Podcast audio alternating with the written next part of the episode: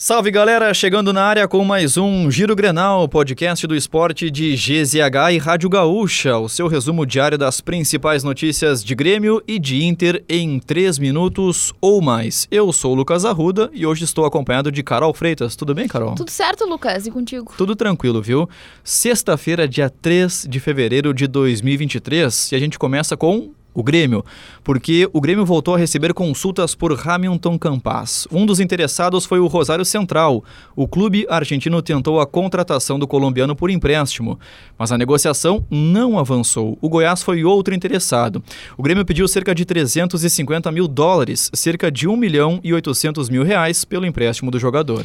E o tricolor volta a campo neste sábado pelo Gauchão. O jogo contra o Aimoré é às quatro e meia da tarde. A partida será na Arena e o Grêmio está com 100% de aproveitamento no estadual. São quatro jogos e quatro vitórias, liderando a tabela. Já o Aimoré vive situação contrária, tem apenas um ponto e ainda não venceu no torneio. E o provável time, hein? Renato Portaluppi deve manter a base de equipe que vem sendo titular, mas pode fazer algumas mudanças nos 11 jogadores iniciais. A provável escalação tricolor para a partida tem Breno, Fábio, Bruno Alves, Kahneman e Reinaldo, Carbajo e PP, Cristaldo, Bitelli Ferreira e Luiz Soares no comando de ataque. E o Inter entra em campo no domingo. O clube enfrenta o Novo Hamburgo às 8h30 da noite no Estádio do Vale. O Colorado vai em busca da terceira vitória no gauchão.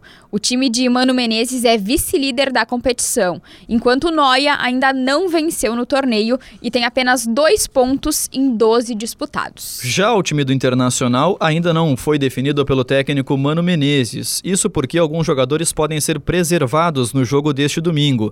O provável Inter tem Kehler, Bustos, Vitão, Rodrigo Moledo e René, Johnny e Carlos Depena, Maurício e Alan Patrick, Pedro Henrique e Wanderson. Além deles, Alemão e Mário Fernandes também podem aparecer na equipe. E quem também joga neste final de semana são as Gurias Coloradas.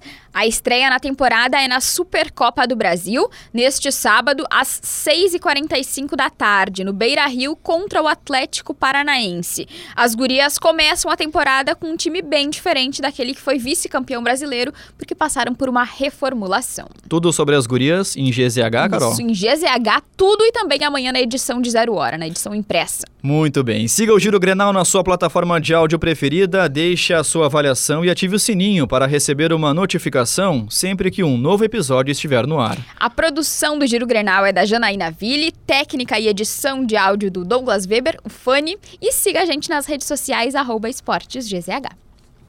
Ô, Carolzinha, sabe que o Mundial de Clubes já começou, né? Mas neste sábado o Flamengo vai conhecer o seu primeiro adversário na competição, ou o Vidal Casablanca ou o Al Hilal. Eles se enfrentam às 11 horas e 30 minutos, 11 e meia deste sábado. O Flamengo estreia na terça-feira, dia 7. Mas eu tenho duas perguntas, tá? Diga. De 0 a 10, qual é a chance de ter uma zebra do Flamengo na semifinal?